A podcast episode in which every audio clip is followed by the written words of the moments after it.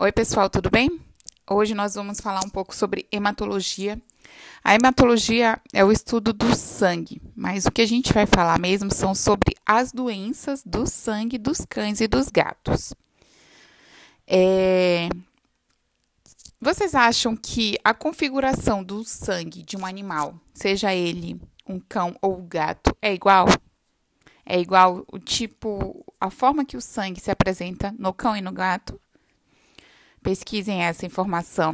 E vocês acham que é a mesma configuração sanguínea do, do sangue do animal ao nascer, na vida adulta e quando ele é idoso? Vocês acham que o, o, os componentes sanguíneos, proteínas, células, são iguais em, em diferentes fases da vida? Não são, né? A gente tem uma apresentação sanguínea diferente ao nascer, né? É, a gente, nós, nós temos uma anemia fisiológica ao nascer. Temos componentes sanguíneos diferentes no animal idoso. Então, você vê muito mais proteína plasmática no animal idoso. Por quê? Porque aquele animal que ele foi submetido a muito mais antígenos. Então, ele tem uma resposta é, hormonal, humoral maior. Então, ele tem mais anticorpos no sangue, o que faz com que aumente a presença de proteína plasmática também. É, então, o que, que a gente vai ver nessa, nesse módulo? Nós vamos ver principalmente as doenças que afetam esses componentes sanguíneos, tá? E uma dessas principais doenças uma, de, uma, dessas, dessa, uma dessas doenças é a anemia, que é uma doença, uma, não é uma doença, é na verdade um sinal clínico, tá? Então, as anemias podem ser devido a deficiências, a intoxicações. A gente tem muito comumente na medicina veterinária devido a infecções, né, que é o caso das erliquioses, babesioses, e também devido a doenças crônicas. E como eu falei, a anemia, ela não é necessariamente um diagnóstico, ela é um sinal clínico, tá? Então a gente tem que saber o que que está levando a essa anemia. São doenças primárias do sangue. A aplasia ou a hipoplasia da medula óssea, que aí ela pode induzir anemias não regenerativas ou a redução global de elementos do sangue, né, as pancitopenias. Então, a gente vai ter a anemia, seria a diminuição da, das hemácias. E as, a pancitopenia, a diminuição dos componentes sanguíneos gerais, como é o caso dos leucócitos, linfócitos, dos... E também temos uma doença primária, a leucemia, que é, ocorre devido ao excesso ou falta de determinados elementos na corrente sanguínea, né, que está associada aos leucócitos. E também tem as, as, as displasias de medula óssea.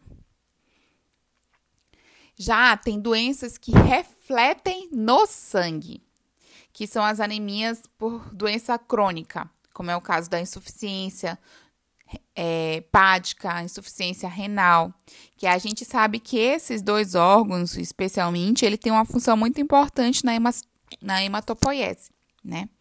Na produção de, de, de células sanguíneas. E também devido a infecções crônicas, né? É, e essas infecções crônicas, essas condições, como uma insuficiência renal, pode levar a uma anemia não regenerativa. E também tem as, as anemias por mielotoxicidade, que é o caso das, de animais que respondem assim à quimioterapia. Então, você vai, vai fazer a quimioterapia para tratar uma, um, uma leucemia e você pode induzir uma mielotoxicidade. Mas também pode acontecer devido a intoxicações, né? Então, um animal que ele, que ele come chumbinho por engano pode levar a uma anemia por mielotoxicidade. E aí, como que a gente previne as doenças, em especial as doenças sanguíneas? Primeiro, através da vacinação.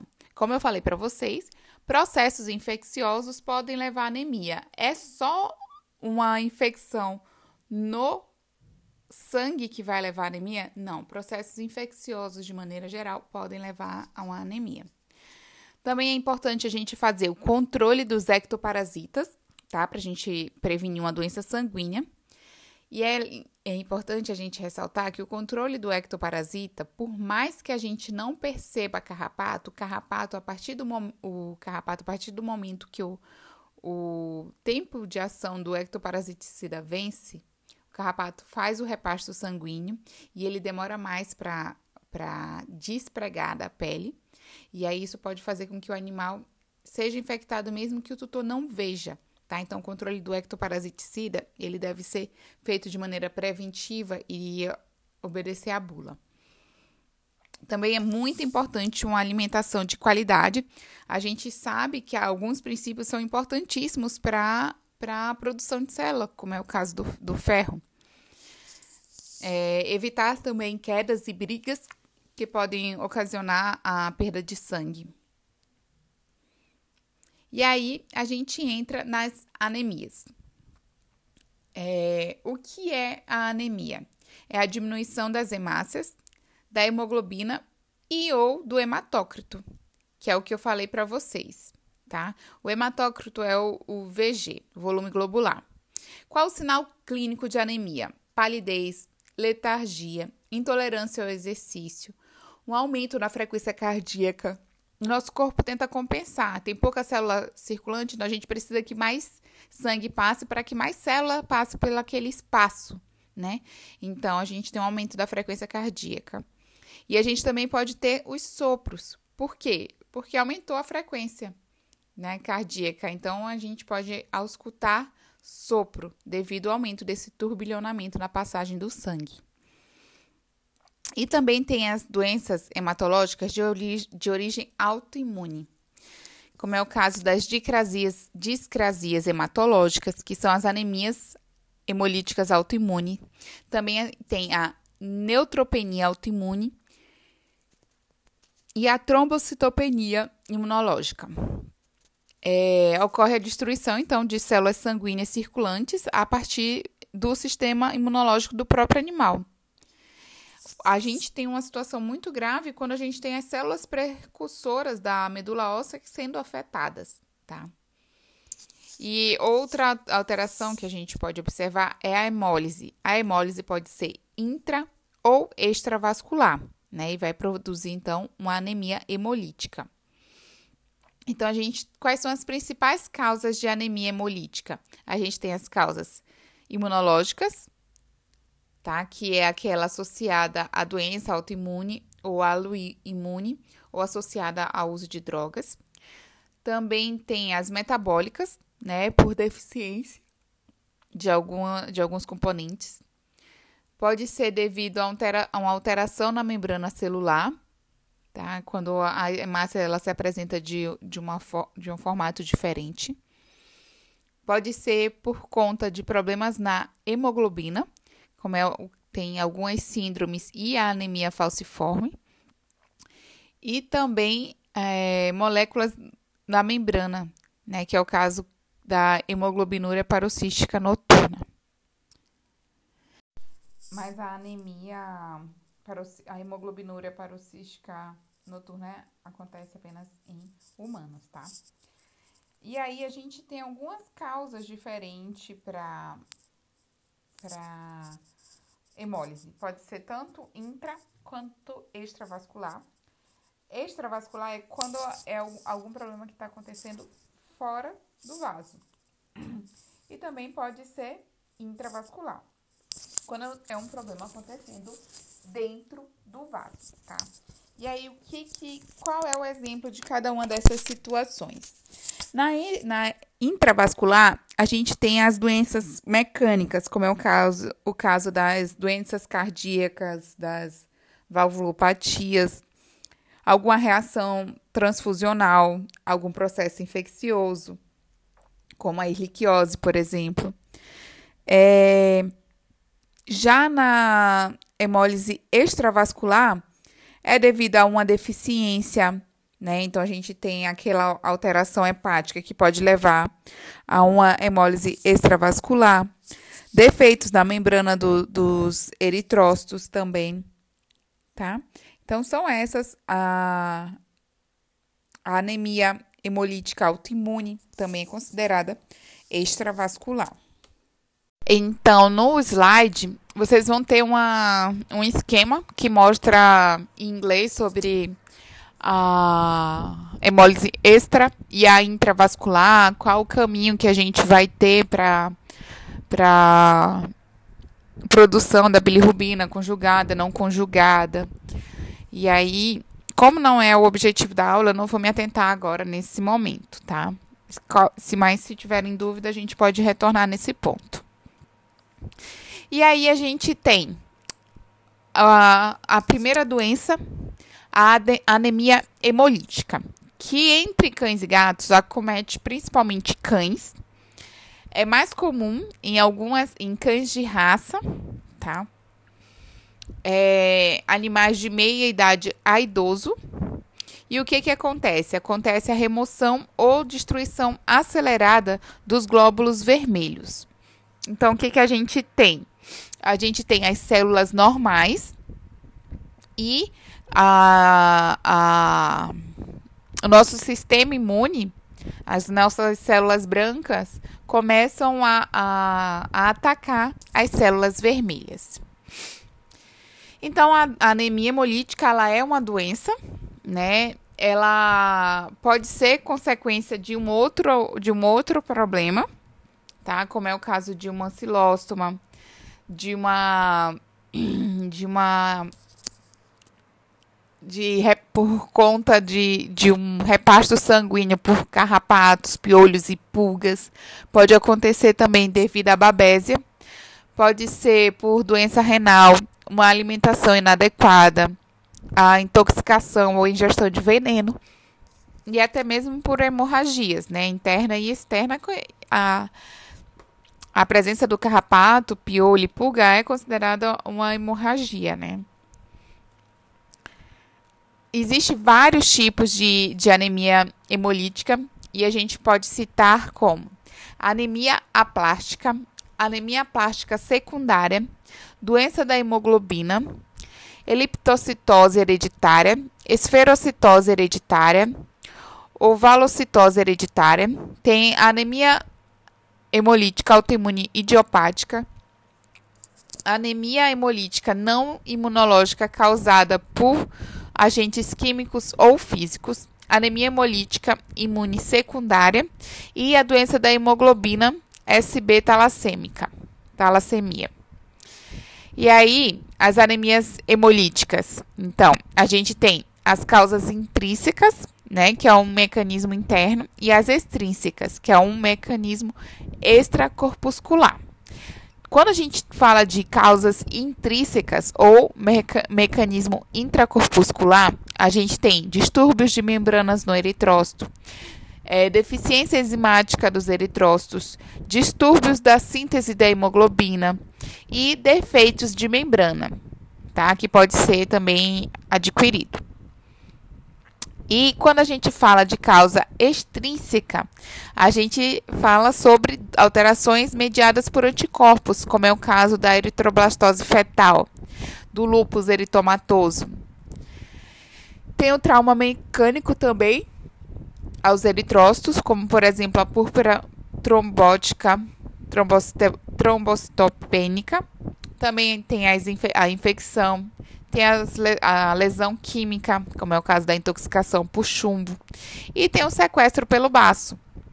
O que que acontece?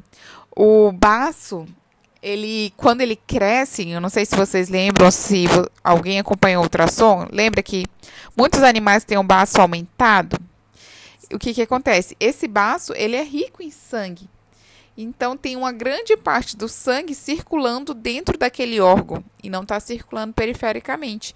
Então a gente tem aí essa anemia por sequestro no baço, tá?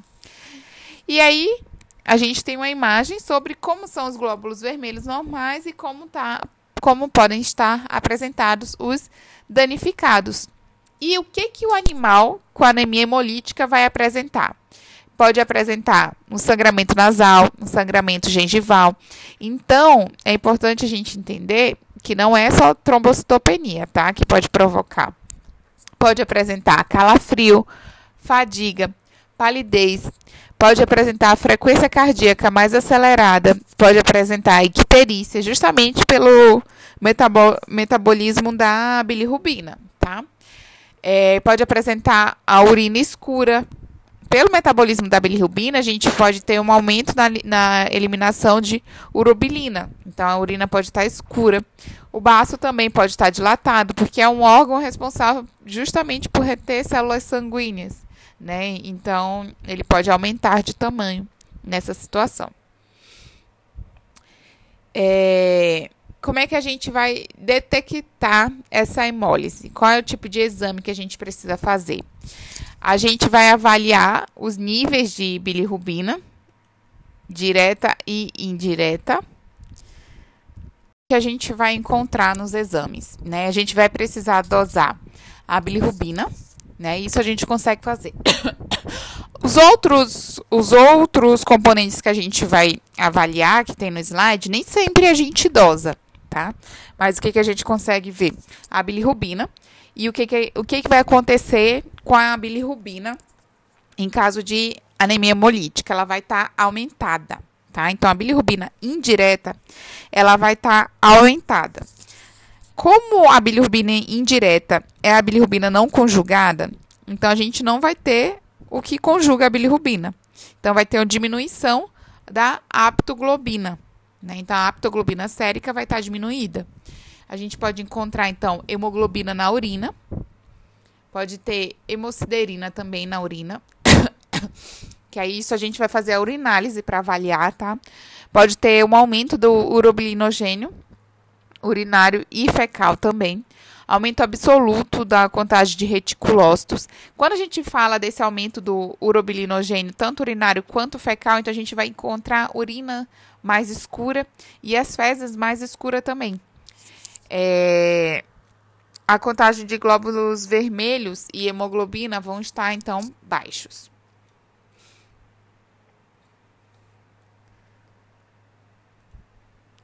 É, é, essa doença ela pode alterar outros exames também, como o ácido úrico, é, os, a contagem de glóbulos vermelhos, as proteínas séricas, pode alterar o potássio, as plaquetas, a fosfatase alcalina, o ferro sérico, o hematócrito, altera a ferritina também, porque a ferritina não vai estar sendo utilizada, as aglutininas, tá? Então é interessante a gente fazer o teste de donut, de combs, tanto direto quanto indireto. Vai alterar o hemograma, é importante a gente fazer o hemograma, tá? para que a gente tenha um diagnóstico de, de confirmado de anemia regenerativa, é interessante a gente fazer uma anemia hemolítica regenerativa, é interessante a gente fazer um, um mielograma, tá? O tratamento vai depender do quadro clínico do animal, mas o ideal é que a gente faça um manejo também. Depende da causa, né? O que está levando essa anemia hemolítica. E a gente precisa então fazer o manejo. Esse animal ele precisa ficar num ambiente mais tranquilo. Porque eu lembro uma vez que eu estava de plantão e tinha uma, um paciente internado com anemia hemolítica e com pouquíssimas hemácias, né? Pouquíssimas. E aí, então, o que que acontecia? A, a, a minha chefe disse, Vanessa, olha, nem troca ele de gaiola, porque se ele se assustar, essas, essas duas hemácias que ele tem morrem. Então, quanto mais tranquilo o animal, maior a chance dessas hemácias viverem mais. É importante que a ração seja balanceada, tenha os níveis de nutrientes é, adequados, então uma ração prêmio ou super prêmio. Evitar ao máximo o excesso de exercício para esse animal, porque a gente sabe que o excesso de exercício, o exercício em si, ele já produz radicais livres que são tóxico, tóxicos para as hemácias. E aí, eu vou colocar um caso clínico para vocês, para a gente conversar sobre ele. Então, eu trouxe para vocês esse caso clínico, que é o primeiro caso da anemia hemolítica imunomediada associada a micoplasma em cão. Então, como vocês podem ver, a anemia hemolítica ela pode ser tanto primária quanto secundária, alguma, outro, alguma outra afecção. Ela também é chamada de ARIM, H-I-M, tá? É uma reação de hipersensibilidade do tipo 2, onde ocorre o aumento da destruição das hemácias. É... O trabalho ele tem como objetivo realizar a análise clínica e laboratorial de um cão com anemia hemolítica imunomediada decorrente, então, de micoplasma. Então, é uma anemia hemolítica imunomediada secundária. E aí, eu preciso que vocês leiam para que a gente consiga discutir e conversar sobre o caso, tá? E aí, como vocês viram no relato, é... era num pitbull mas, segundo a literatura, os cães realmente são muito mais afetados, mas é mais comum no cocker, no poodle e no collie. Ga nos gatos é mais raro, mas também pode acontecer. É, ela pode ser chamada de anemia hemolítica autoimune ou anemia hemolítica imunomediada. E aí, por isso, a gente tem as duas nomenclaturas. Então, pode ser AHAI, anemia hemolítica autoimune, ou AHIM, que é anemia hemolítica imunomediada, onde a gente vai ter o que? A destruição de eritrócitos e o decréscimo de hemoglobina. É, Existem alguns tipos, né? Como vocês viram no relato, pode ser primária ou secundária, e também a gente pode classificar de acordo com o tipo de anticorpo envolvido na hemólise. Então, a gente tem por IgG e por IgM, que é também chamada de quente ou fria, né? Então, o IgG são anticorpos, são considerados anticorpos quentes, porque eles são ativos na temperatura corporal de 37 graus Celsius. E o IgM são considerados anticorpos frios, tá? Porque é na temperatura mais baixa. A IgG é a mais comum, né? É, que a gente encontra de corpos anti-eritrócitos e é muito mais comum sendo secundária a alguma outra doença, especialmente a leucemia, linfoma, lúpus ou algum processo infeccioso, mas também ao uso de secundária ao uso de algumas medicações, como é o caso da penicilina. E a gente também pode encontrar esplenomegalia nesses, nesses animais é, com anemia hemolítica autoimune, especialmente a IgG, porque nos, no baço a gente tem macrófagos que têm predileção por IgG. Aí tem uma síndrome que pode ocorrer, a síndrome de Evans, que aí a gente vai ver um relato de caso também, tá? E aí o que, que a gente pode encontrar? A gente vai vendo mais tarde. Então, é, a gente vai ter uma regeneração marcante nesse tipo de anemia, né, na anemia hemolítica autoimune. É, a gente tem, então, uma produção de reticulócitos quando a gente não tem uma, uma regeneração marcante, é sinal de a gente ter uma anemia regenerativa, que aí a gente vai ter essa anemia hemolítica já vai afetar as células precursoras de hemácia. E aí a situação clínica é mais grave. Como eu falei, pode ser idiopática ou primária ou secundária secundária a doenças autoimunes, como é o caso do lúpus, ou linfoproliferativa, como é o caso da leucemia, do linfoma, ao uso de medicações, como é o caso da penicilina, da, da sulfamastrimetropin, do levamisol, tá?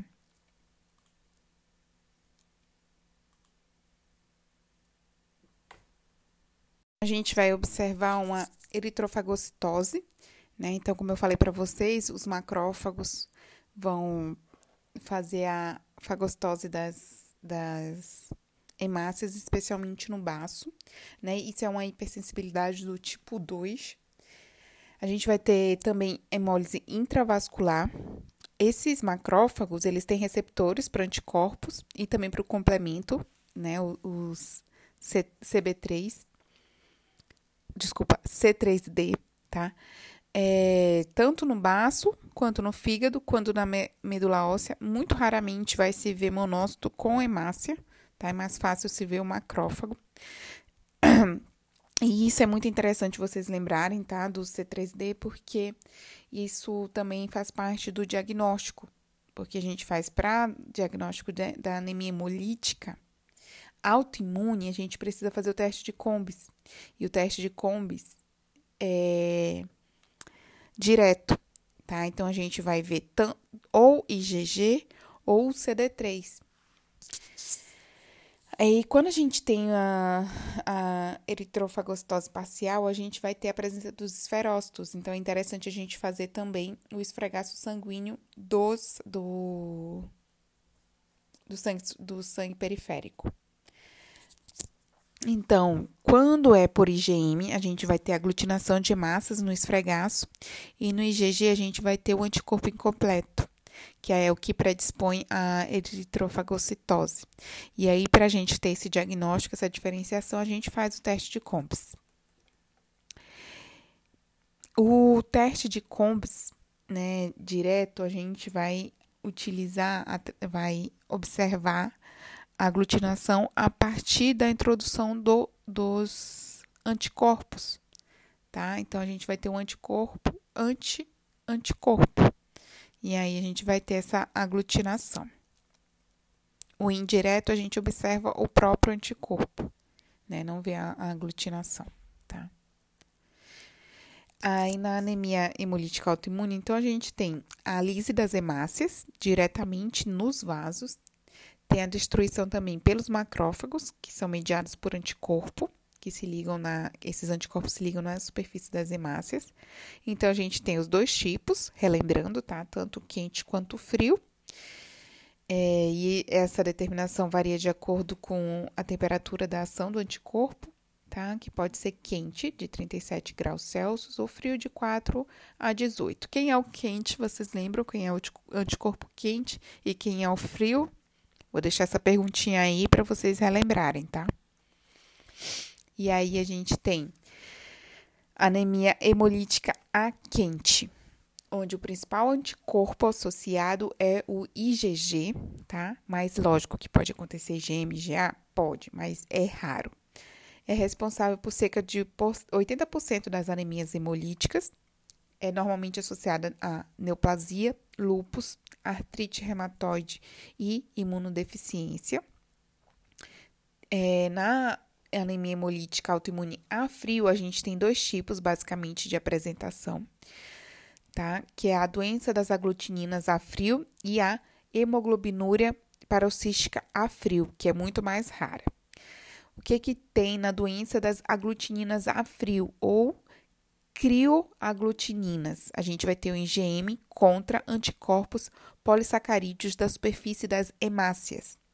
E as, a hemoglobinúria paroxística a frio, a gente tem a produção de um anticorpo policlonal IgG direcionado ao antígeno P da membrana dos eritrócitos. Essa é muito mais rara.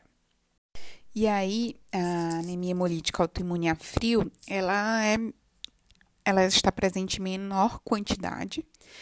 Também é secundário na maioria dos casos, podendo surgir de maneira aguda transitória, né, é, após algum quadro infeccioso, ou de maneira crônica após uma doença linfoproliferativa. A doença mais frequentemente associada na medicina veterinária é pneumonia por micoplasma e mononucleose infecciosa. Os sinais clínicos da anemia hemolítica, de forma geral, são letargia, esplenomegalia, febre, icterícia e sinais gerais de anemia. É, os achados laboratoriais, a gente vai ver uma baixa do volume globular, uma baixa do hematócrito, uma baixa da, hemo, da hemoglobina, uma baixa das hemácias, presença de esferócitos, é, pode encontrar aglutinação. A gente pode ver é, uma baixa de plaqueta também, quando a gente tem associada a síndrome de Evans, tá? Que a gente vai ter petequias, né? Pode acontecer também CID, né? Coagulopatia idiopática. É, resposta leucocitária inflamatória, então a gente pode ter neutrofilia, presença de bastonetes, aumento dos monócitos também. A gente pode encontrar também azotemia pré-renal. Pode também ter um efeito tóxico no rim, né, o excesso da hemoglobina, e aí formar imunocomplexos que destroem a função renal, levando à azotemia renal. E aí a gente vai ter hemoglobinúria. A gente pode no, fazer um mielograma e a gente encontrar uma parada na maturação das células, né? Diminuição dos metarrobristos e de hemácias policrom policromatofílicas. A gente é interessante a gente fazer a prova de função plaquetária, né? Porque a gente pode encontrar o aumento do tempo de protrombina, uma menor atividade da, da antitrobina, também um aumento do teor dos produtos de degradação de fibrina e fibrinogênio e também um aumento do, da concentração do dímero D. O prognóstico. A gente vai ver uma maior taxa de mortalidade em animais com, a, com autoaglutinação ou hemólise dentro do vaso. E também se a gente vê a presença de, se ocorrer a presença de tromboembolismo, o prognóstico também é ruim é, o diagnóstico diferencial, a gente tem, para a presença dos esferócitos, cães picados por cascavel também produzem esferócitos, mas logicamente a gente tem todas as doenças que provocam anemia, né? Então, são vários os, a, os diagnósticos diferencial, até porque ela é secundária a outras afecções. O tratamento. Por ser uma doença autoimune, a gente precisa usar um imunomodulador, um glicocorticoide, como é o caso da prednisolona, de 1 a 2 miligramas por quilo, que pode ser de 12 em 12 horas. A gente vai utilizar na dose imunossupressora. Pode, pode ser utilizado também a, a, a zatiprina, a, o danazol ou a ciclosporina, né, que é, aí é sim um imunomodulador. Pode ser utilizada a ciclofosfamida também, a solução de hemoglobina bovina e a hemoglobulina humana. Também tem um tratamento cirúrgico, que seria a esplenectomia. Mas ela tem a parte ruim, porque o que, que a gente falou? A gente vai encontrar muito reticulócito. Então, a gente vai encontrar muitas células jovens. E no baço a gente tem a maturação das células sanguíneas. Então, se a gente tira o baço, a chance da gente encontrar, demorar mais para maturar as células sanguíneas vai ser maior. Né? Então, a gente vai continuar encontrando muito reticulócito. E aí, a gente também vai ter diminuição do tecido eritropoético, né? É, acontece de ocorrer principalmente no casos de infecção por micoplasma hemocanes. E para continuar falando sobre as alterações parasitárias que podem levar a alterações no sangue, né? Então a gente vai ter uma anemia hemolítica de origem parasitária. Eu trouxe esse caso clínico, ele não é recente, na verdade ele é bem antigo, mas como ele é bem completo, eu mantive ele aqui para vocês entenderem mais ou menos o que se passa. Mas apesar de ser um caso antigo, o tratamento, as condições são são, são atuais também. Então, o caso clínico é sobre alterações hematológicas de cães naturalmente infectados por membros da família Anaplasma, diagnosticados pelo esfregaço de sangue periférico. E aí, o que, que acontece? A erliquiose canina é uma doença infecciosa importante no Brasil, com uma das maiores prevalências em, regi em regiões tropicais e subtropicais devido à distribuição do vetor. O objetivo do presente trabalho foi verificar alterações hematológicas de cães infectados naturalmente por, por Ehrlichia e Anaplasma platis, diagnosticados pela visualização de mórulas em células mononucleares ou plaquetas no esfregaço sanguíneo foram avaliados, então, 909 hemogramas durante o período de 14 meses. Os cães atendidos pelos hospitais nas infecções por Ehrlichia observou-se com maior frequência anemia, eosinopenia, desvio nuclear de neutrófilo para a esquerda, linfopenia e leucopenia, e nas infecções prováveis por anaplasma observou-se linfopenia. Vale lembrar que a erliquiose ela não é uma doença parasitária, tá? A anaplasma, sim. A relíquia são riquécias intracelulares obrigatórias, gram-negativas, pertencentes à, ordem das riquécias, tá? Já são transmitidas principalmente pelo carrapato ripcéfalos sanguíneos. Eles vivem no interior da célula hospedeira, dentro de corpúsculos de inclusão, que são as mórulas. A gente tem, vai ter a foto, né, mostrando como é que é um corpúsculo de inclusão no monócito. É a, a infecção por, por erlíquia provoca a erliquiose monocítica no canina tem três fases: a aguda, subclínica e clínica. A aguda, a gente vai ter sinais laboratoriais como trombocitopenia. Pode levar anemia a regenerativa ou regenerativa e também a contagem de leucócitos pode ser diversa, pode ter le, le, leucocitose ou leucopenia, depende do processo, do momento do, do diagnóstico. É, na fase subclínica, a gente já vai ter animais portadores, onde a gente pode encontrar, sim, trombocitopenia, anemia, linfopenia, hiperglobulinemia progressiva e pro, proteinúria. E aí são aqueles animais que a gente não tem diagnóstico ou não tem sinais clínicos, mas a gente pode encontrar alterações laboratoriais. Na fase crônica, a gente já vai ter pancitopenia, anemia plásica, neutropenia, trombocitopenia. Então, a gente vai ter um grau de supressão da série eritroide, mieloide e megacariocítica.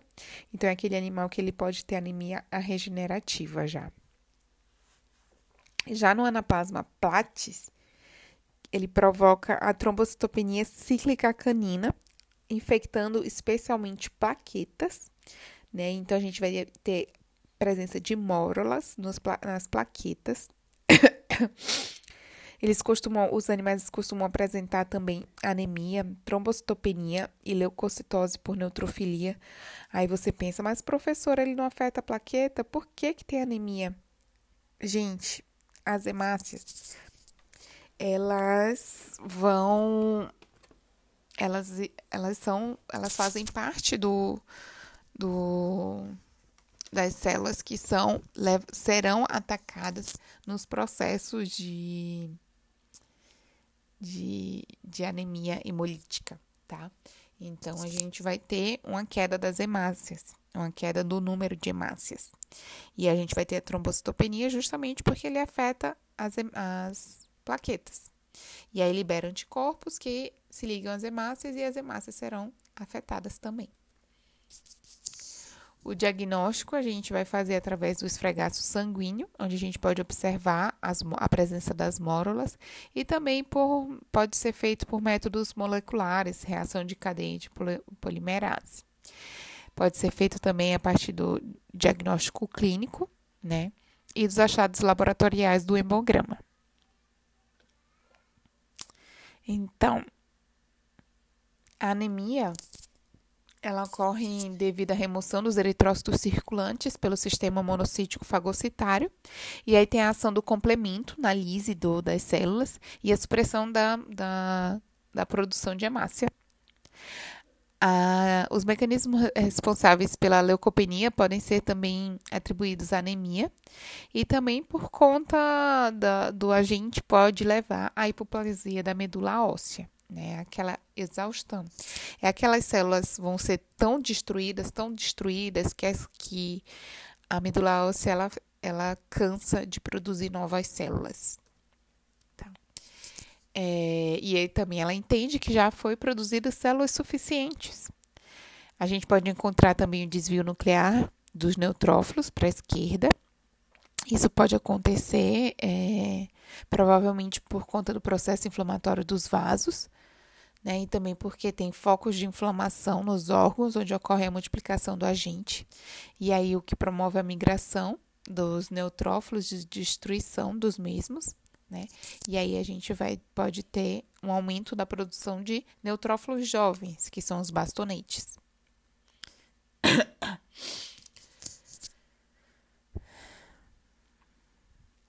Aí a gente pode ter também as alterações leucocitárias, né? A eosinopenia e a linfopenia são atribuídas devido ao processo agudo de infecção e também devido à ação dos, dos corticosteroides e catecolaminas, que são liberadas durante a ação dos, dos eosinófilos, linfócitos, e também por conta do sequestro dos linfócitos nos tecidos corpóreos. Né? A gente tem aquele processo inflamatório, então a gente tem o sequestro dessas células todas.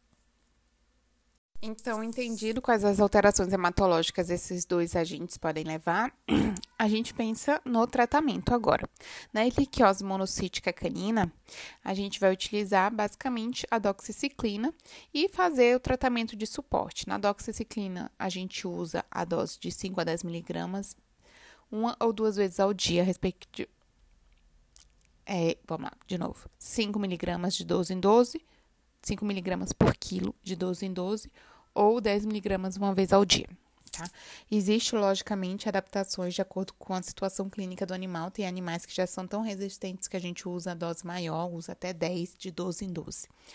E também pode ser necessário fazer o tratamento de suporte às é, transfusões sanguíneas, né, em casos de anemia e trombocitopenia muito importante ou que o animal ele não está respondendo ao tratamento adequadamente.